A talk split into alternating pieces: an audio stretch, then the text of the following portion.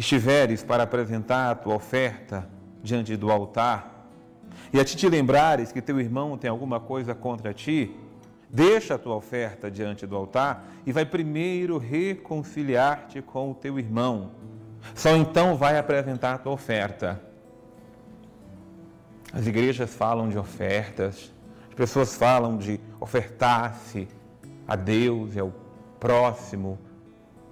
E o ofertar é uma grande oferenda. Mas veja, a oferenda que Deus quer em primeiro lugar é a oferenda da reconciliação. Se eu vou diante do altar, eu vou para me reconciliar com Deus.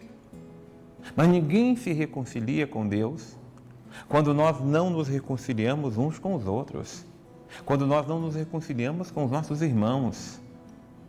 Nós precisamos deixar de lado esse espírito perverso, enganador, onde as pessoas se colocam umas contra as outras e simplesmente ignoram. Às vezes, a pessoa diz assim: oh, eu comungo todo dia, eu rezo meu rosário todos os dias, eu tenho minhas práticas. Mas essas práticas são meios, todas elas.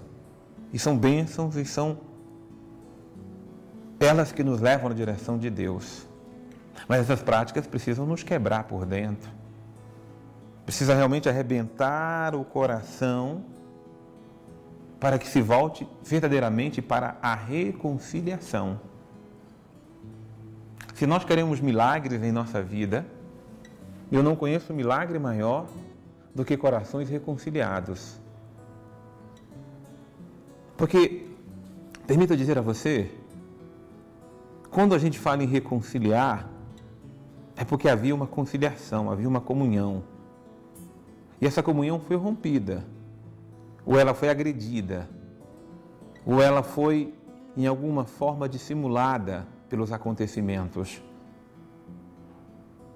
E aí, em vez de viverem reconciliadas, as pessoas vivem brigadas, separadas, desunidas, se colocam umas contra as outras. À medida em que eu não vou resolvendo as pequenas coisas, as coisas pequenas vão se tornando grandes. E pessoas que relativizam coisas pequenas, permitem com que elas cresçam, elas vão se tornando cada vez maiores. E às vezes, quando a coisa se torna tão grande, a reconciliação muitas vezes se torna humanamente impossível. Casais que poderiam se reconciliar não conseguem mais. Famílias que podiam se juntar não conseguem mais. Irmãos que precisam conviver juntos não conseguem. E hoje nós percebemos um grande cisma, um grande movimento de separação, de divisão se formando, crescendo. Sobretudo porque não sabemos sacrificar nossos próprios sentimentos e afetos. Sobretudo porque estamos sendo levados pelos impulsos dos sentidos e e facilmente ficamos ressentidos uns contra os outros. A igreja do Senhor é a igreja que leva seus filhos a se reconciliarem com o Senhor e uns com os outros. A oferta que vai nos colocar diante de Deus não são nossas ofertas materiais, não. Ela é um simbolismo. O que nos coloca verdadeiramente em Deus é o coração imolado para se reconciliar uns com os outros.